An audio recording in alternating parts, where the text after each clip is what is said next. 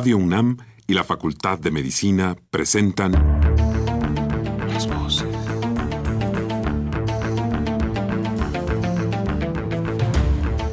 Voces. Las voces. Las voces. Voces. Las voces de la salud. Reflexión y análisis de las ciencias médicas. Acompáñenos. Muy buenas tardes, estimados Radio Escuchas. La Facultad de Medicina de la Universidad Nacional Autónoma de México y Radio UNAM tienen el agrado de invitarlos a que nos acompañen en su programa Las Voces de la Salud. Soy el doctor Andrés Aranda Cruzalta el día de hoy para hablar sobre el tema Cuando el cáncer afecta a la familia, se encuentran con nosotros la maestra María Antonieta Fernández Hernández y el doctor Edgar Román Basaure. Como siempre los queremos invitar a que se comuniquen con nosotros a través del teléfono 55 36 89 89 con dos líneas o bien al 01 800 505 26 88 Lada sin costo.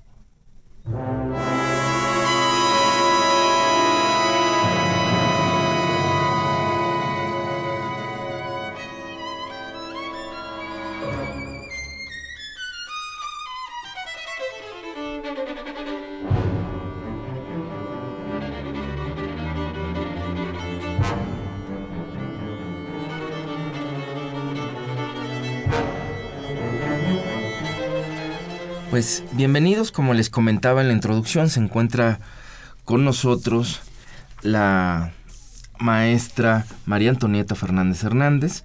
Ella es licenciada en enfermería y obstetricia, eh, con especialidad en docencia en psicoterapia en manejo de duelo.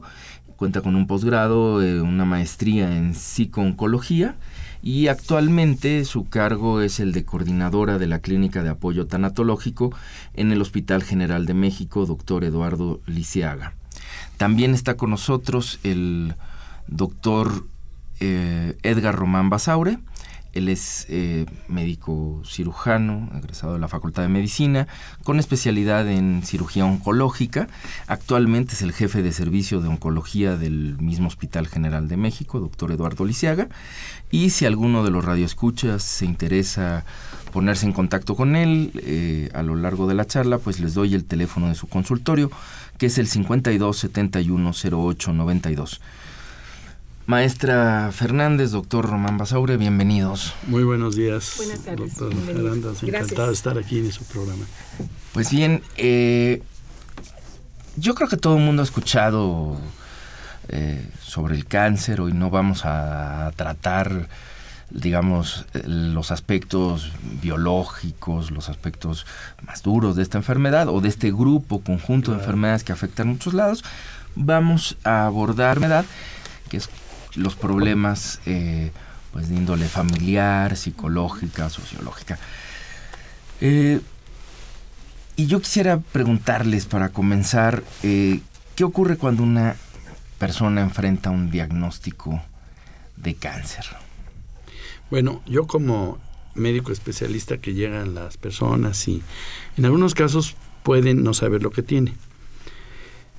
Y bueno, pueden llegar con uno de suerte, de primera vez para ver qué le está pasando o porque les llama la atención y se preocupan porque dicen, ¿qué tal si tengo cáncer? Que no toda la gente le gusta pensar en eso, porque mucha gente me dice, qué horror entrar a su consultorio.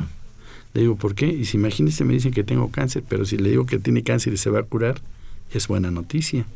Malo es cuando le digo, tiene cáncer y no hay nada que hacer pero en el cáncer siempre se puede hacer algo. Esto, esto, perdón que lo interrumpa, doctor, pero me parece muy importante esto que señala, mm. porque creo que históricamente esto ha cambiado mucho. Y no me refiero, por supuesto que podríamos hacer la historia larguísima del cáncer, de las civilizaciones más antiguas, pero quisiera centrarme, digamos, en los últimos años. Claro. Este, de hecho, de manera más concreta, si tomamos solo por tomar un periodo, el de su ejercicio profesional, que me parece que cubre un tiempo suficiente para entender que justamente esto que está señalando y que me parece muy importante que entienda el auditorio, que la situación ha cambiado, ¿no? o sea, muchos hemos tenido la experiencia porque quizás porque se tuvieron familiares, padres, tíos, abuelos, que tuvieron cáncer hace 15, 20, 30 años, y los resultados probablemente entonces para mucha de esta gente no eran muy halagadores. Hoy sigue siendo una enfermedad con muchos problemas, pero las condiciones han cambiado. ¿Qué tanto, en su opinión, eh, qué le dejaría al público, digamos, para, ser muy, muy, muy objetivo? Hace, hace 30 años, la, la quimioterapia eran algunos medicamentos que había. Y realmente el tratamiento consistía en operar al paciente cuando era operable y luego radiarlo. Y en algunos casos había algunos medicamentos que se podrían utilizar en forma de ayudar al paciente para que la enfermedad en un momento dado no vaya a regresar, ¿no? Entonces era una medicina. Pero esto fue evolucionando de una forma impresionante, sobre todo en los últimos 15 años, ¿no? Ha habido una evolución en el, en el proceso de la, del farmacológico de, de investigación sobre cómo tratar a la célula cancerosa con medicamentos y poderla destruir y, y entrar al mundo de la biología que es inmenso, ¿verdad? Es un, es un universo increíble y la célula en sí es fascinante toda su vida interna, ¿no? Y cómo ha podido lograr el científico llegar y ver dónde se producen los cambios que hacen que afectan en el proceso biológico del cáncer. Y entonces, con todos esos cambios que ha habido en estos años, los logros han sido maravillosos, porque realmente actualmente el cáncer mamario no es el de que llega y mata a la paciente y ya, no, es una enfermedad. Eso se tiene que acostumbrar el paciente que va a tener un cáncer, por hablar del mamario, porque ahora pueden vivir años. Algunos de los controles de cáncer mamario de pacientes es de 30, de 30 años, 40 años, actualmente en este momento. O sea, ¿por qué? Porque ha permitido el hecho de haber avanzado en, el, en, la, en la, medicina oncológica este, esta esperanza de vida en los enfermos. Y eso es muy importante. Muy bien. Maestra. Sí, yo considero que, así como lo comenta el doctor, es, es una nueva oportunidad de vida. Y hoy el trabajo para la paciente que se le oferta, para la paciente que recibe este diagnóstico que resulta impresionante y que afecta todas sus esferas, la esfera psíquica, emocional, física, espiritual, hoy se hace un trabajo muy interrelacionado con todo un equipo profesional que no tan solo ve la parte biológica, sino también ve la parte psíquica, la parte emocional que tiene el paciente, la familia que acompaña al paciente, el equipo médico que atiende al paciente. Y hoy nos damos cuenta de que esta forma de trabajo permite al paciente, llamándolo de esta manera, tener un proyecto de vida a corto, mediano o largo plazo. Y que además esa esperanza de vida se va a fortalecer mucho cuando la persona se ve con esa gran oportunidad de salir adelante con un tratamiento médico que si bien va a tener unas, reacciones secundarias, también va a sobrellevar este tratamiento y que junto con ellos se tiene que hacer un, un, trabajo a la par con la familia que lo va acompañando, porque la respuesta emocional va a ser cambiante, va a ser variada en muchos momentos. No se esperan que la paciente esté irritable, que la paciente esté triste y, y todo eso se tiene que ir considerando para este trabajo multidisciplinario e interdisciplinario con la paciente y con la familia para que eso contribuya a una buena adherencia terapéutica al tratamiento y entonces sí, las expectativas de vida se vean todavía más fortalecidas. Bien, yo creo que sobre esto vamos a estar insistiendo a lo largo del programa. Ahora, eh, esto que me está claro, todo el avance que ha habido en, el área, ¿no? Eh, y por tanto yo le preguntaría, a veces cuando llegan estos pacientes, como el ejemplo que nos ponía eh, al principio de la charla, a lo mejor es un paciente que no tiene muy claro qué se le dice cuando es el cáncer. ¿Qué tipo de reacciones observa en sus pacientes en la, en la consulta? ¿Cómo reaccionan a este diagnóstico? Decirle, tienes, tienes un cáncer. Bueno, eh, creo que las reacciones son variables, pero ¿cuáles son las más características? Algunos pacientes eh, preguntan, quiero saber primero eh, si me voy a morir. Entonces muchas veces yo le, le, digo, lo interpelo y le digo, bueno, pero ¿por qué me pregunta eso? Apenas estamos empezando esto y usted ya piensa en la muerte. mejor pregúnteme, ¿tengo curación? ¿Qué me, ¿Qué me puedo hacer? ¿Cómo puedo lograr vivir? Porque si usted me pregunta eso, es la siguiente pregunta es ¿cuánto tiempo de vida me queda? Y eso yo no lo sé. Ni creo que nadie lo sepa. Pero entonces va, yo lo invito a que juntos luchemos para que usted salga adelante. Y podemos tener muchísimas ayudas, no solamente la mía, sino que es todo un proceso en el cual podemos apoyarlo. Entonces, a usted, su esposa que está aquí presente, que está viviendo la alarma de, de que su esposo tiene esta enfermedad y que realmente pues desequilibra la familia, ¿no? Porque pues qué va a pasar, ya no va a trabajar, cómo va a estar esto, ¿no? Entonces, creo que es muy importante que usted primero se vamos a puntualizar correctamente cómo es la enfermedad y de ahí entonces usted vea las alternativas y siempre vamos a ver lo mejor que se puede hacer por usted, porque eso es lo más importante. En el cáncer el primer tratamiento es el más valioso, porque si uno trastabillea y no sabe qué hacer o el, el médico no tiene la idea precisa del manejo, la vida del paciente puede cambiar. Entonces, sí es fundamental eso, que, que sean personas tratadas por un especialista serio, formal, responsable, que tenga pasión por su trabajo y por el cuidado del enfermo. ¿no? Muy bien. Maestro Fernández, yo quisiera también hacerle una pregunta. Mencionaba usted la importancia que tiene el núcleo familiar, digamos, en lo que, eh, pues en diversos aspectos para lograr que el paciente, pues, se adhiera al tratamiento, Claro. eh, salga lo mejor posible o pueda enfrentar finalmente lo mejor posible un diagnóstico de cáncer. ¿A qué se enfrenta una familia eh, de un paciente que tiene un diagnóstico de cáncer, particularmente en los aspectos psicológicos? Bueno, el doctor acaba de hacer una síntesis maravillosa de cómo una noticia se da, pero de una manera profesional y humana. El doctor lo hace de una forma, con sus palabras, como tener aquí a la paciente y ver al ser humano y luego a la enfermedad que acompaña a ese ser humano. Ojalá que así como él hubiera millones de médicos que vean primero personas y que atiendan la necesidad importante.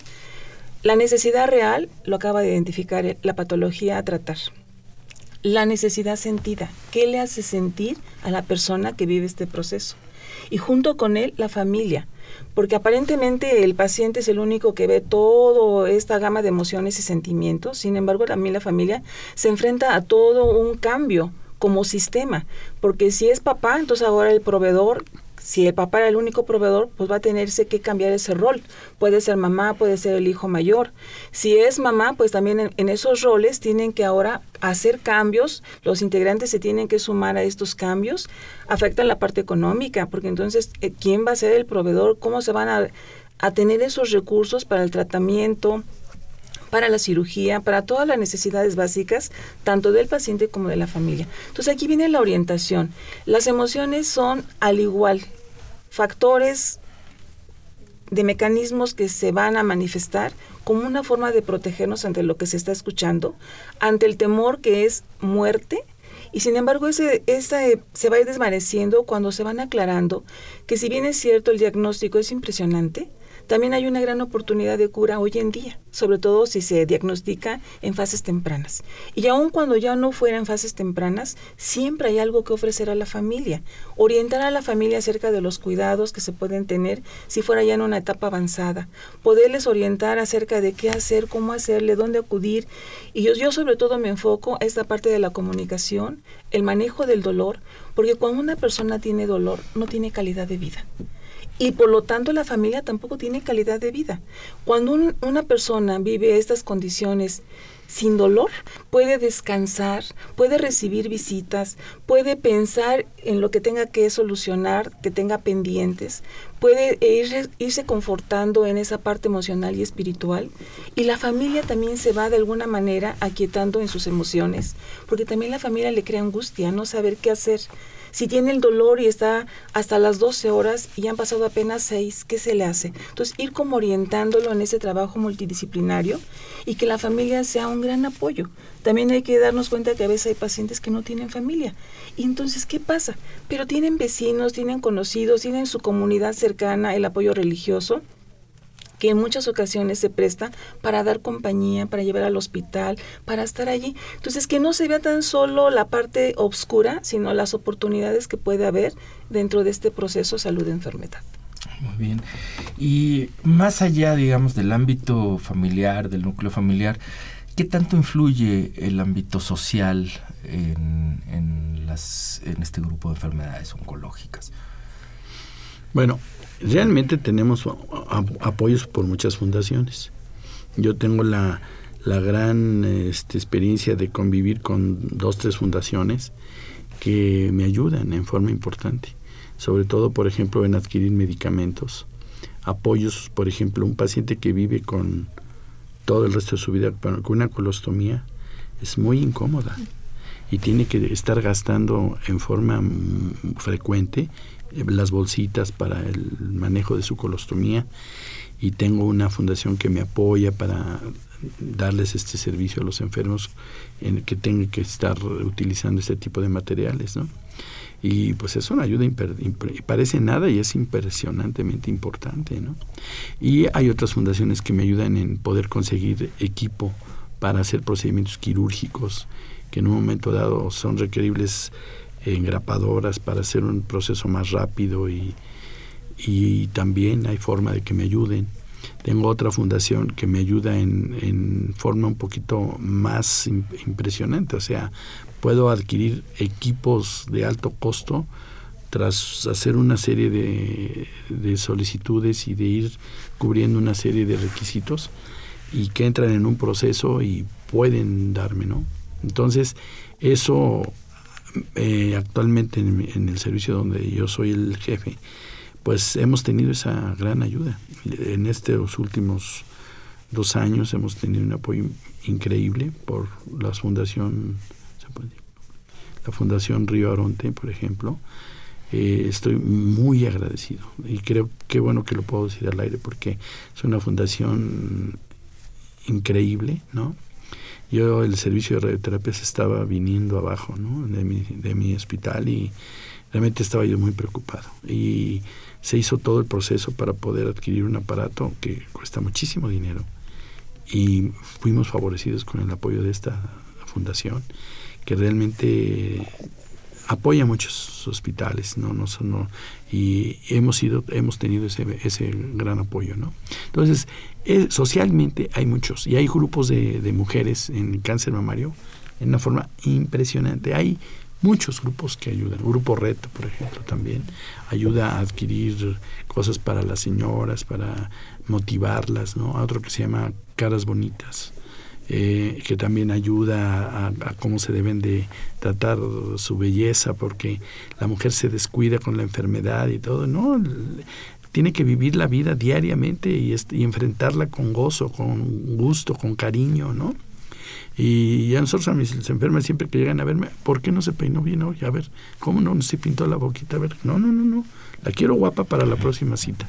Y eso las llena de espíritu, ¿no? Porque creen que es, no, no, no, como que venga guapa, que esté contenta, ¿no? Entonces, todas esas cosas es una enfermedad que requiere mucho de, de quererlas, de querer a la gente, al hombre y a la mujer.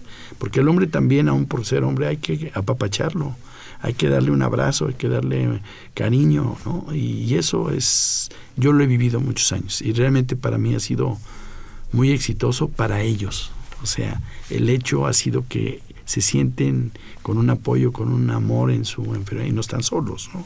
Entonces, yo invito a mis compañeros a que tratemos de ser así, ¿no? Porque es la única forma que podemos rescatarlos espiritualmente y nos da una riqueza para ayudarlos mucho mejor. Una persona que es querida da más que la que está abandonada. Claro, y donde, bueno, pues lo que comenta, eh, yo quisiera, ah, me dejó pensando, porque efectivamente todos estos apoyos sociales a partir de estas fundaciones y demás, eh, que usted comenta, quizás no todo el público capte lo, que significa, no solo en, digamos, el apoyo económico, sino que el recurso va a dar al paciente, pero además me parece muy interesante que va a dar, eh, esto es lo que yo capto y si lo capto de manera equivocada le pido por favor que sin problema lo aclaremos aquí al aire, pero eh, me parece muy interesante ver cómo esto va a dar eh, o repercute a diferentes niveles en la atención del paciente, ¿no? Tanto, digamos, la posibilidad de ofrecer un buen medio diagnóstico por las cuestiones que estaba mencionando, como ofrecer un tratamiento pues eh, avanzado para ciertos tipos de cáncer, pero también los detalles que parecerían más niños, pero que no lo son sin duda por lo que significan para la calidad de vida de estos pacientes, ¿no? O sea, tener la posibilidad de contar con las bolsitas para colostomía, pues puede ser que uno diga, bueno, esto no le vemos desde el punto de vista científico técnico, no es algo que nos sorprenda mucho a los que no tenemos que usar las bolsitas. Porque cuando uno tiene esa necesidad, eh, sabe uno la importancia que tienen, sobre todo la repercusión, por ejemplo, a nivel de mejorar la calidad de vida de los pacientes. Eso es importantísimo.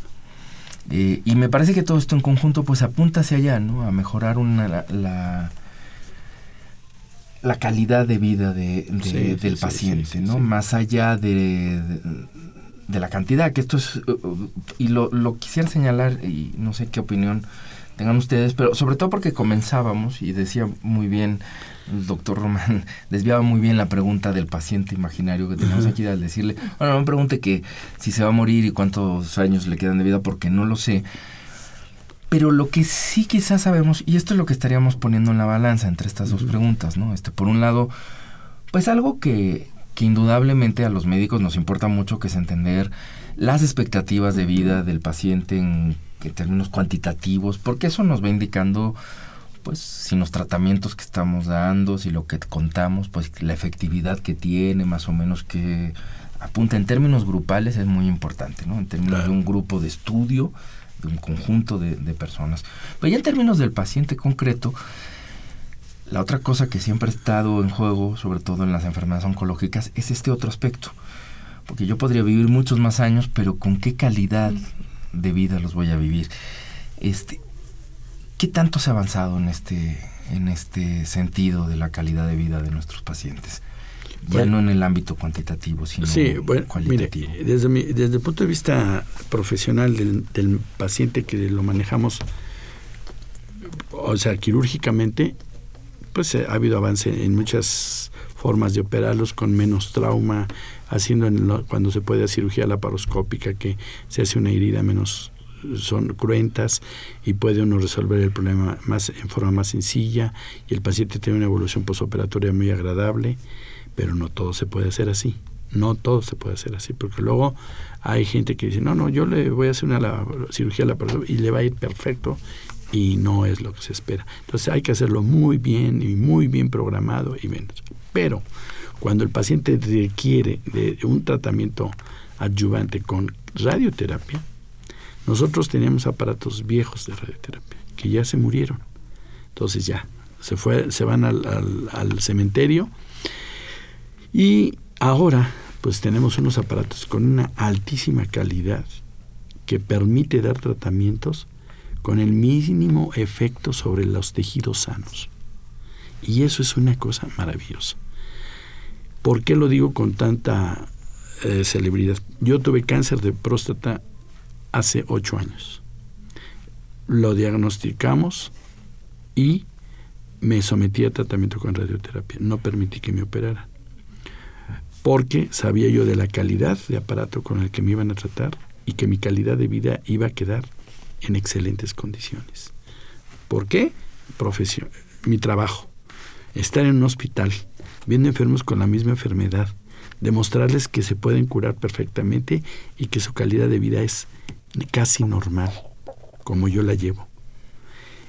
Y eso, no se imagina usted cómo he tenido adeptos de pacientes que me vienen y me dicen, oiga, es que me van a operar mañana. Veo su caso y le digo, no se opere. Usted no es candidato a cirugía, usted es candidato a ser radiado y le va a ir muy bien. Y eso la gente no lo dice el cirujano urólogo, el cirujano, no, no, yo lo opero mañana, está casado con su idea y no ve lo mejor del paciente.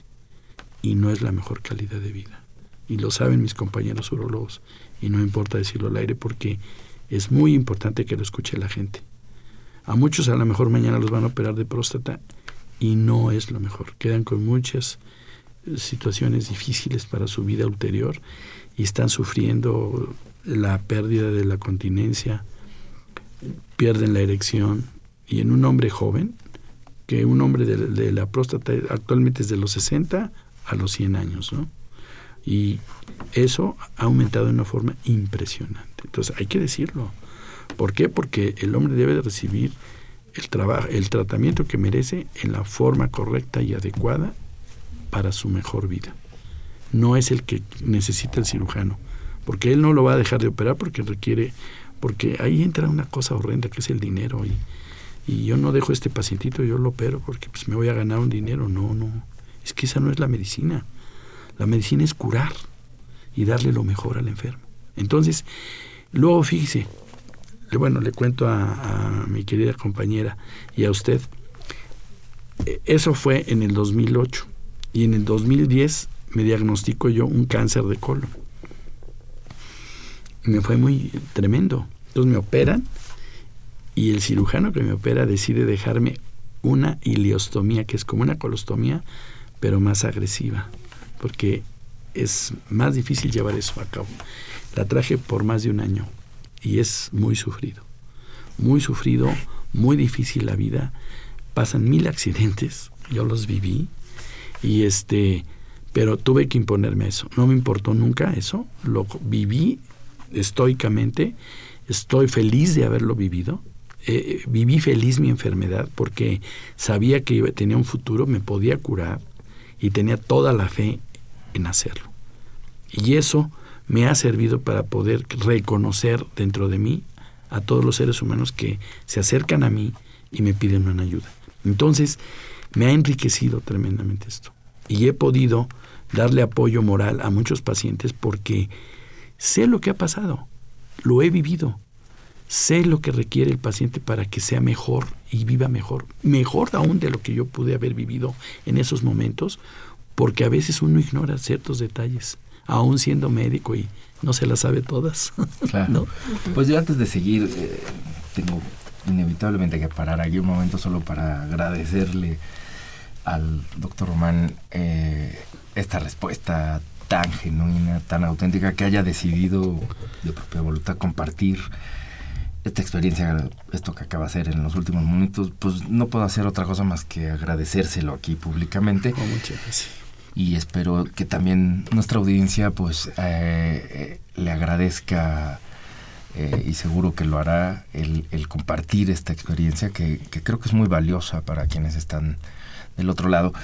Desde el punto de vista de la multidisciplina, maestra, ¿qué tanto se ha avanzado, digamos, en este mismo aspecto de la calidad de vida? Yo considero que así como decía el doctor, ha habido un gran avance un gran avance en ver al ser humano en todas sus diferentes esferas y poder ir atendiendo las mismas. Escuchaba al doctor una medicina personalizada, basada en la persona y en sus necesidades, en todas sus esferas.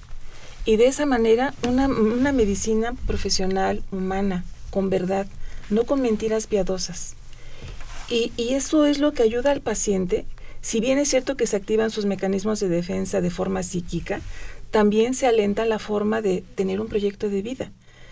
Y que el, propio proceso de la noticia genera eso, una adaptación, que cada uno lo va viviendo con sus recursos internos, fortaleza de autoestima, autoconocimiento, autoconfianza, con sus recursos de experiencia de vida, cómo ha vivido en su familia, sus familiares cercanos, procesos quizás, cómo sus factores externos que están girando en este momento también pueden ser un gran apoyo para que el paciente pueda salir adelante.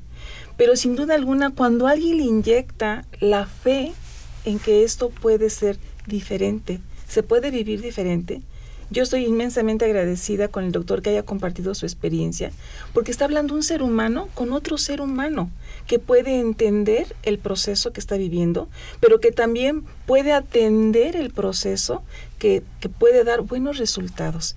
Entonces yo creo que es aquí donde se enlaza precisamente los integrantes del equipo, porque el paciente no es exclusivo de nadie, es de todos y de nadie a la vez porque Él es un ser único, irrepetible, con libertad, con derechos. Por lo tanto, nosotros nos vamos a sumar precisamente a encontrar esas fortalezas y a seguirlas fortaleciendo.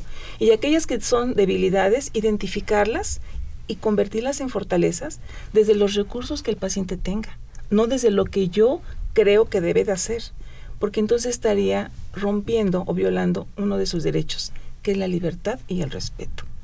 Muy bien, pues hemos llegado a la pausa de la mitad de nuestro programa. Eh, los invitamos a que continúen con nosotros. Esta conversación seguirá en unos momentos.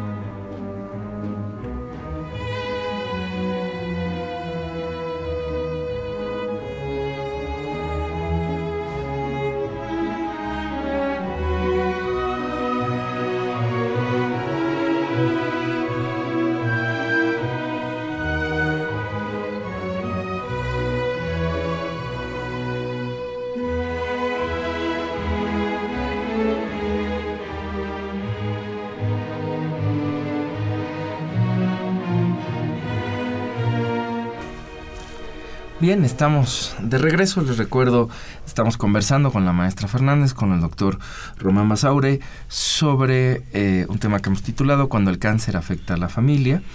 Eh, nos han llegado ya algunas llamadas del público. Yo quisiera darles lectura antes de continuar con la charla. La señora Hilda de San Román nos dice, nos comenta, dice, yo pienso que debemos aprender cómo pasar por estos procesos o experiencias. Y la señora Lidia Elías, de 54 años, un comentario para el doctor Basaure. Me causa mucha admiración escuchar su experiencia, saber que es capaz de ponerse en el lugar de sus pacientes y de sus familiares. Lo felicito. Eh, Muchas gracias.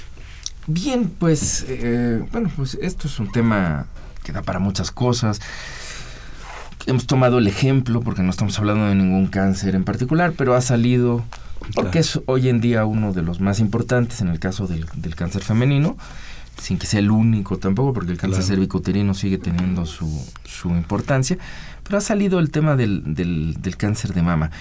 Yo quisiera preguntarles, ¿qué pasa con... ¿Qué es lo que ven que ocurre? ¿Cómo ven que se vive en el ámbito de la pareja? El hecho de que a una mujer sea diagnosticada con cáncer de mama? Eh, bueno, la, eh, el primer impacto es, muy trágico, porque ahora son mujeres jóvenes, lo estamos viendo cada día en mujeres más jóvenes todavía. Y a, mí lo que me ha dado mucho gusto eh, en, mi experiencia personal es que en todas estas pacientes que yo he tenido oportunidad y que la vida me ha dado la oportunidad de poderlas eh, conocer, el 90% ha ido en la primera consulta con su esposo, lo cual me parece fundamental que la pareja se apoye en el, en el proceso y este y que él esté muy interesado en saber qué va a pasar con su esposa, ¿no? Y sobre todo qué es lo mejor para que su esposa sea feliz, ¿no? Y algo que ha venido a, hacer un cambio porque ha habido una influencia que yo creo que fue la artista Angelina Jolie que tomó esa decisión de amputarse, bueno, amputar sino quitarse la glándula mamaria y sustituirla con prótesis, ¿no? Y luego haberse quitado los ovarios eh, para evitar el cáncer en los ovarios. Bueno, pues es una cosa que ahora todas las pacientes mujeres jóvenes que llegan con cánceres tempranos dicen, bueno, doctor, la verdad yo soy mamá de una niña de dos años y tengo otra chiquita de tres meses y pues la verdad estoy angustiada por ellos. Entonces, quiero tener toda la seguridad de que esta enfermedad no me arrastre, no me lleve. ¿no?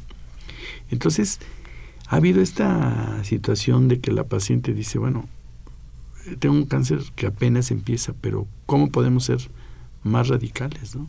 Me puede quitar las dos glándulas, me pongo prótesis, ya no voy a tener el cáncer. Pues sí hay una posibilidad que exista, que sí es cierto, sí puede, ya no va a haber tejido donde enfermarse, ¿no? Entonces este ha sido un cambio muy... La gente ya lo ve con otra... Ya no lo ve como la tragedia, sino como una solución, cómo resolverlo más rápido, cómo estar mejor. En fin, creo que este panorama eh, es interesante porque la mujer se mete en el problema, pero no en una forma de derrota, sino en una forma heroica, en una forma valiente, entusiasta, y creo que es un mensaje para las mujeres que sepan que todas las mujeres están, que están padeciendo esto. Ven la enfermedad con otra, con otra cara, ¿no? Sino que se puede luchar contra ella, que se puede vivir en, con una excelente calidad de vida, ¿no? Y que pues esto ha sensibilizado al hombre, eh, que son hombres en una etapa difícil de la vida, porque son hombres entre la cuarta y quinta década de la vida y que a veces son muy lábiles, ¿no? Y esto los puede hacer trastabillar en sus emociones y caer en un abismo que después se arrepienten muchas veces, pero a veces no, y perjudican a todo un proceso familiar, ¿no? A hijos, todos, hasta la misma familia de él mismo, sus padres, su madre, sus cosas, porque este, el cáncer eh, así se mete como como con tentáculos en todos lados y, lesiona, ¿no? Entonces sí es eh, importantísimo que este proceso lo, lo sepa enfrentar el, el, que lo padece, ¿no? Y que sepa esto, que sí hay forma de resolverlo en una forma adecuada y exitosa. Muy bien. Sí. Yo creo que aquí también una gran ayuda es que esa famosa conspiración del silencio se rompe. Y entonces cuando comienzan las personas a hablar, van encontrando una respuesta diferente. Incluso cuando la mujer llega a vivir este proceso oncológico, ahora ella se convierte en la educadora de la familia, de la comunidad. Es la que se, se comporta en el portavoz de háganse, la háganse su diagnóstico temprano, vayan a que las revisen, revísense ustedes. Entonces, hoy el silencio que se ha ido poco a poco abriendo, y en todos los diferentes medios, en todos los diferentes sistemas, cada día nos permite que esto precisamente fortalezca la comunicación entre la familia, con la pareja, que a la pareja no la aíslen, que no entre a la terapia la mamá, la hermana, la hija, sino invitar a que entre la pareja, que entren los hijos que están presentes y se haga una dinámica familiar a donde todos que viven este proceso sean parte del proceso y cada uno desde su propio espacio pueda hablar de lo que está sintiendo, de lo que está necesitando. Entonces yo creo que hoy, como dice el doctor, ya no es el cáncer de la mujer, sino ya es un cáncer que se abre a la familia, que se conoce, que se ven las oportunidades de tratamiento, que se apoya para ese tratamiento, que la dinámica familiar cambia, pero que también se fortalece internamente en una experiencia, en un aprendizaje y que además son portavoz con las diferentes familias que los rodean de ella, de él, de su comunidad. Entonces considero que eso ha ido avanzando de una manera muy positiva. Y mencionaba, maestra, los hijos. ¿A partir de qué edad, en qué momento y cómo darle esta noticia a los hijos? Yo creo que es algo que se han de preguntar las personas que padecen cáncer, ¿no? O sea, ¿se lo debo de decir a mis hijos? Eh, a partir de qué edad puedo realmente platicarlo con ellos, cómo acercarse, cómo, cómo darles una noticia de este tipo.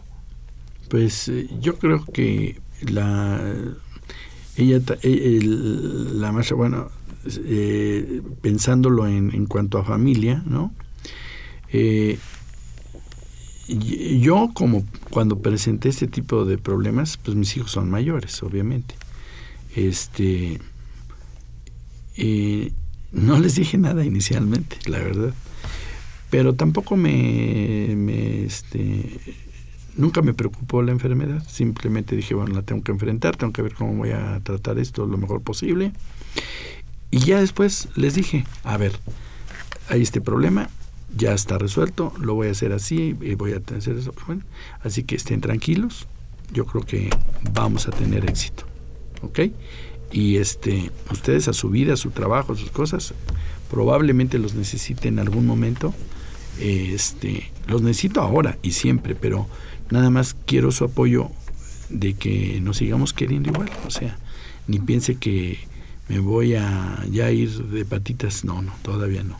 Eso quién sabe cuándo sea. Pero yo estoy dispuesto a luchar y hacer las cosas lo mejor posible para que todos vivamos una experiencia de enfermedad agradable y no estemos ahí, ay, que, bueno, entrar momentos difíciles, pero habrá que enfrentarlos, ¿no? Entonces, cuando alguna señora me dice, eh, es que no sé qué les voy a decir a mis hijos, le digo, muy fácil, que tiene usted una enfermedad, pero que usted la está enfrentando, que la va a resolver lo mejor posible, que necesita que ellos estén conscientes de cuál es su enfermedad, y yo creo que ellos lo van a entender si ya son mayores, ¿no? Ahora, hablar de las ideas de los hijos. Bueno, yo creo que ahora los, los, los, jovencitos de adolescentes están capacitados para escuchar perfectamente lo que es esto. ¿eh? Y podríamos decir que es de los 9, 10 años, ¿no? Y hay niños que sorprenden más chicos que pueden sorprender uno de las preguntas que hacen, ¿no? Pero eh, yo tuve una experiencia en mi vida de padre que tenía yo un hijo de siete años y en la escuela que estaba, que era eh, presentar temas a, libre albedrío, él, la maestra le dijo, ¿de qué quieres hablar tú, este Enrique? Dijo, de cáncer. ¿Ah, sí? Ah, caray. Bueno, ¿y cómo le vas a hacer? Dice, ah, mi papá es, sabe de cáncer y yo le voy a decir que me ayude para presentar la plática. Entonces tenía siete años y se lo dio a todo un grupo de muchachos, ¿no? Entonces creo que, que estas cosas, si se comunican, la gente puede recibir la noticia en la proporción de su edad, ¿no? Claro. Maestra. Considero que, lo acaba de decir el doctor, de los siete años en adelante ya se van formando conceptos se van entendiendo procesos. Y a veces los niños se sienten más angustiados de ver cómo los adultos se comunican y murmuran entre ellos y no son tomados en cuenta que cuando los niños se les invita a sentarse a la mesa, a la sala, vamos a hablar de esto, con la naturalidad, con la honestidad, con la sencillez de lo que el niño puede ir preguntando, más no lo que el adulto necesita que sepa de la A a la Z, sino las preguntas tienen que ser claras, sencillas, dirigidas a las respuestas que el niño está de alguna manera solicitando. ¿Qué genera ansiedad? El que a veces los niños por allá estén, tu mamá está bien, está bien, está bien, y resulta que luego mamá llega y no llega precisamente caminando, sino llega en un ataúd. Entonces hay que ir acompañando al niño en ese proceso, al adolescente, al joven, de acuerdo también a cómo están los factores internos en comunicación, en confianza, que ellos no se sientan aislados, más bien se hagan partícipe del proceso y que se hable con la verdad. ¿Cuánto tiempo voy a vivir? Decía el doctor, pregúnteme ahorita cómo la voy a atender. Y después la otra solita se va a ir contestando, ¿no? Claro. Nos llegan más preguntas de la audiencia. El señor Augusto Bojorques preguntas y comentarios. Dice, salgo de un segundo susto, de un infarto cerebral. Me asombra y me estimula escuchar al doctor Román Basaure que eh, cuente su experiencia para beneficio de sus pacientes. Sus palabras me alientan aunque no soy paciente de cáncer. Eh, la señora Esperanza Sánchez, por favor si pueden repetir eh, sus teléfonos, tanto del eh, doctor Román como de la maestra Fernández. Este, no sé si los quieren dar ustedes. Sí. Este, bueno, el de mi consultorio es el 52710892 y tengo otro directo que estoy en las mañanas, el 5004-3807, donde también les puedo dar algún comentario que ustedes soliciten. Maestra, ¿dónde la pueden localizar? 2789-2000, número de gato, extensión 1525 y estamos ahí también a sus órdenes en el Hospital General, Hospital General de, México. Muy bien. Eh, para el doctor Román Basaure, eh, profesor Orozco, tanto mi padre como dos tíos murieron de cáncer de próstata. ¿Se puede en el antígeno, con el antígeno prostático, ¿se puede utilizar el antígeno prostático como forma de diagnóstico temprano? Sí, es un método, es un, es un marcador que tiene capacidad de podernos dar el detalle de que esta persona está con una malfunción. Puede ser una enfermedad benigna también, que esté exacerbada, una infección de la próstata, también puede elevar el, antígeno. Ahí es cuestión de saberlo valorar eh, con todos los factores y entonces ya saber si es cáncer o es una enfermedad inflamatoria. Muy bien. Quiero aprovechar también para dar lectura un aviso. La Asociación Latinoamericana de Medicina Social México invita al quinto Congreso Nacional de Medicina Social y Salud Colectiva contra la violencia y las reformas neoliberales en defensa de la vida digna y la salud, que se realizará el 15, los días 15, 16 y 17 de octubre del presente año en el Palacio de la Escuela de Medicina, Brasil número 33, Plaza de Santo Domingo, en la Ciudad de México. Informes e inscripciones en la siguiente dirección electrónica http dos puntos diagonal diagonal congresomex.alames.org, quinto congreso medicina social arroba gmail.com. Bien, pues eh, ¿qué, ¿qué, tipo de estrategias o qué es lo que se recomienda o, o cómo ven los problemas? Digamos, una vez que ya se da el diagnóstico, que ya el paciente, ya hemos hablado de que se le hace el diagnóstico al paciente, de cómo lo toma el paciente, de las cosas que él ve, de la necesidad de comunicárselo a la pareja, si es que es el caso, que, tenga, a los hijos también si tiene. Y bueno, ya dentro de este, lo familiar y este cambio de roles, de los que ya nos adelantaban algunas cosas que a lo mejor se tienen que realizar o de las situaciones que hay alrededor, consideran que es bueno empezar eh, con qué tipo de estrategia se va a subir, asumir el papel de cuidador dentro de la familia, de cuidador del enfermo.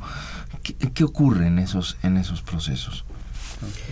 Yo considero que mucho va a depender el estadio en el que se ha identificado el cáncer. Y en base a eso el tratamiento que puede ser curativo o puede ser paliativo. Dependiendo de eso serían las estrategias a realizar. Si es todavía un proceso curativo, obviamente nos vamos a enfocar hacia los recursos que tiene la persona, la familia, en todos sus diferentes sistemas que giran en torno a ella. Si estamos hablando de un proceso a donde ya va a ser paliativo por la misma situación patológica, estaríamos encaminándonos a lo que sería un trabajo de dolor anticipatorio. Fortalecer siempre el alivio al dolor, cuidado paliativo, orientarias a la familia, al cuidador, sobre los aspectos de alerta que debe de tener con su paciente, sobre sus propios aspectos que tiene que tener como cuidador Y estaríamos tratando de cubrir lo que serían las necesidades emocionales, espirituales, dependiendo de la creencia que cada persona tenga. Cada persona va a ser única para poder ir diseñando este plan de atención y de cuidados, orientados si hay niños chiquitos, cómo van a participar, si hay adultos mayores, cómo van a participar, cuáles son los recursos con los que esta familia cuenta, el propio paciente. Y a lo mejor es un momento, yo les he comentado, porque así lo escucho, maldita enfermedad. Y esa maldita enfermedad luego se convierte en una bendita enfermedad porque es un tiempo de preparación, de sanar emocional, espiritualmente, de ir cerrando como esos círculos que vamos dejando pendientes a lo largo de nuestra vida y obviamente si todo ese, ese trabajo se va dando en un acompañamiento, el paciente va sintiendo paz y tranquilidad, pero a su vez los familiares van recibiendo la misma. Y entonces esa familia se siente acompañada, se siente fortalecida, se siente escuchada, se siente respetada en la toma de decisiones y sobre todo que va viendo que el paciente siempre va a estar atendido y siempre hay algo que ofrecerle. No es se acabó todo, se acabó todo lo curativo, pero viene lo paliativo, viene el apoyo espiritual, viene el acompañamiento hasta el momento final de su vida. Y son las estrategias que se van a ir dando de acuerdo a los recursos de cada persona. Ahora bien, estas son enfermedades que son muy desgastantes en muchos sentidos. Eh, o por lo menos algunas de ellas, hoy, ya hemos platicado, algunas pues, se pueden tratar, algunas este, han cambiado mucho, pero digamos en términos generales los problemas oncológicos son desgastantes no solo para el paciente, ¿no? van desgastando a la familia, eh, dado que... Eh, claro, por la afectación económica, por los problemas por estos cambios, estos roles que a lo mejor no es tan sencillo, ¿no? O sea, ojalá fuera muy fácil decir, este, bueno, pues ahora yo era el proveedor, pero pues ahora ya no soy el proveedor, pero a partir de mañana tú sales y trabajas, ¿no? Este, no es que no sea sencillo decirlo, lo difícil es conseguirlo, ¿no? Este, una persona que no ha salido a trabajar, pues no le podemos, por muy dispuesta que esté, ¿no? Este, salir a trabajar al día siguiente y conseguir un trabajo y un trabajo que permita sostener todo esto puede, puede ser otro fenómeno que, que se va sumando al problema, ¿no?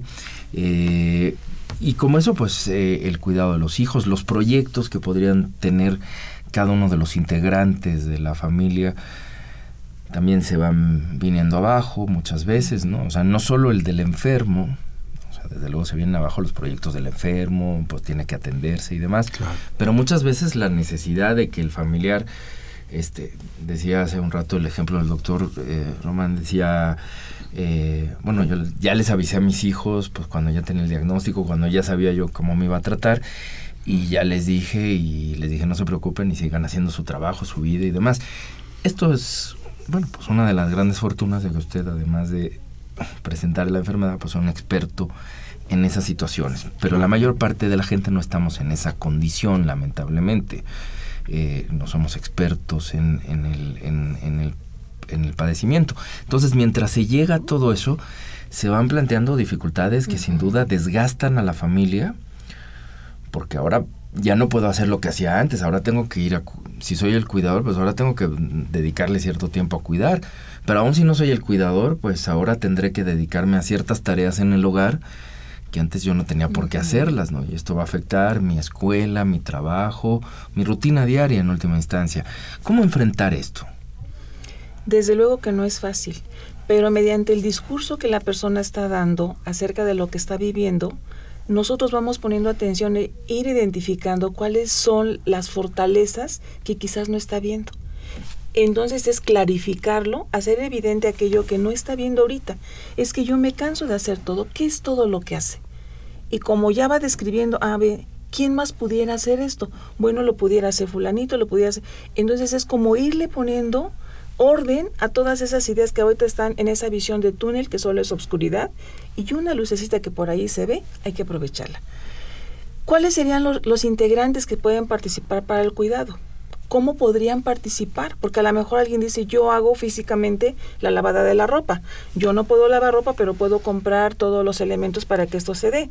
Yo no puedo hacer nada de eso, pero un día me puedo venir a cuidarlo. Entonces, tratar de aprovechar todos los recursos que hay y poderlos poner en claro con la persona paciente, poderlo poner en claro con la persona cuidador primario, para que se den cuenta cuáles son los recursos que sí tienen, cuáles son los que no tienen, pero cómo se pueden ir adaptando, porque precisamente es un proceso de adaptación lo que se va viviendo en torno a esta enfermedad de acuerdo al grado en el que se ha identificado. Entonces todo eso nos va llevando a que luego la paciente o la, familia dice, no me había dado cuenta de esto. No hay familiar, oiga, ¿y cómo están sus vecinos? ¿Cómo está la relación con ellos? Y, quiénes, y así vamos armando una red de apoyo para el cuidador, para el paciente, para que ese desgaste, ese colapso del cuidador no se dé de una manera tan temprana o tan este frecuente y ir tratando de ir cuidando al cuidador que cuida para que si el paciente va a terminar su ciclo de vida, él pueda continuar con una vida lo más sana posible. Porque a veces se centra todo el cuidado en el personaje llamado paciente y se olvida de su propia vida, este abandona trabajo, abandona todo y cuando el paciente deja de estar, entonces viene un colapso. Se trata de ir cuidando, orientando, viendo las alternativas que hay para que aprenda a vivir con lo que tiene, pero también aprenda a vivir con lo que ya no va a tener. Bien, y hace un rato maestra mencionaba que el cuidador tiene que tener ciertas características, ¿no? Este, ¿Cuáles son estas en concreto? No sé, me gustaría, si, si le parece bien, compartirlas con... Bueno, el cuidador, vamos a ver, ¿quién es el cuidador? Yo puedo ser cuidador y tengo 80 años. ¿Cuáles son mis recursos? Mi edad, mi estructura física, mis limitantes que tengo, mis enfermedades. Pero entonces vamos a ver las condiciones del cuidador. Todos podemos ser cuidadores, pero vamos a ver que hay cuidadores funcionales y cuidadores solo de apoyo, de presencia. Yo no puedo estar ahorita haciendo todo el ejercicio de movilización, pero sí puedo estar acompañando. Mientras los otros integrantes pueden estar buscando recursos, haciendo las actividades. Entonces es importante identificar quién es el cuidador edad, condiciones, estado económico, estado civil, estado religioso, porque todo eso interviene para un buen desempeño de cuidador o para que interfiera en la aportación de cuidados que da. Bien. Eh, ¿Y cuál es el papel del médico y del oncólogo y de su equipo en estos casos? Bueno, sí es importante todos los pacientes que uno acaba de operar, ¿verdad? Por ejemplo, yo operé una paciente que tuvo un problema de hacerle una colostomía. Entonces entrenamos a todos los hijos. Tenemos unas enfermeras que se especializan en, estos que se llaman estomas. Entonces, a ver, quiero que por favor entrenen a, las dos hijitas. Hay, una sobrina que también estaba interesada en ayudar a la tía. Entonces, todas que sepan cómo es el proceso, cómo es la limpieza, evitar que se, que esto, que se contamine la herida, todo esto, ¿no? Entonces, tenemos grupitos, tenemos forma de ser, por ejemplo, los pacientes que les ponemos catéteres para la quimioterapia. Tenemos una enfermera especializada en estarlos revisando y enseñamos a los pacientes, a la familia, cómo llevar el cuidado de estos catéteres para que no se contaminen y vayan a perjudicar al paciente porque son catéteres de mucho cuidado. Entonces ya saben cómo hacerlo, cómo limpiarlos, en fin, tenemos que tener estos grupos de apoyo para, eh, para enseñarle a la familia cómo manejar a su paciente en casa, ¿no? Porque también tenemos el otro problema, no tenemos suficientes camas. Entonces, tenemos que saber, y siempre les digo a los enfermos, ¿sabe cuál es el mejor hospital? Su casa, porque está usted rodeado de su familia. Mucha gente llega y dice, doctor, yo le quiero traer a mi, a mi papá, está muy grave, pero quiero traerlo aquí porque para lo que pase, que se muera. Le dije, ¿usted qué es para usted su papá? No, pues es lo más importante, lo que más quiero. Si nos vamos a una, a una, usted viviera en un reinado, ¿quién sería su papá? El rey. ¿Y cómo mueren los reyes? Les digo. No, pues rodeados de su familia, en su cama, contentos o tristes, pero rodeados. Creo que eso es muy importante. Bien, pues yo con esa frase eh, creo que damos por cierre a nuestro programa. Ha sido una charla pues muy ilustrativa, muy amena. Les agradezco a los dos su presencia.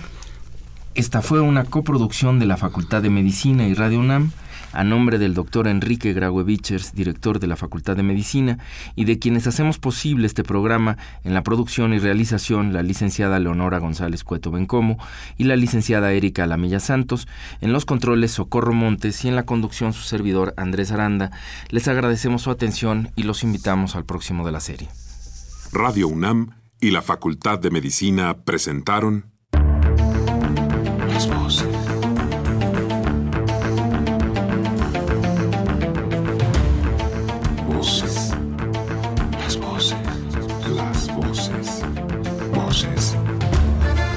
Voces de la salud. Reflexión y análisis de las ciencias médicas.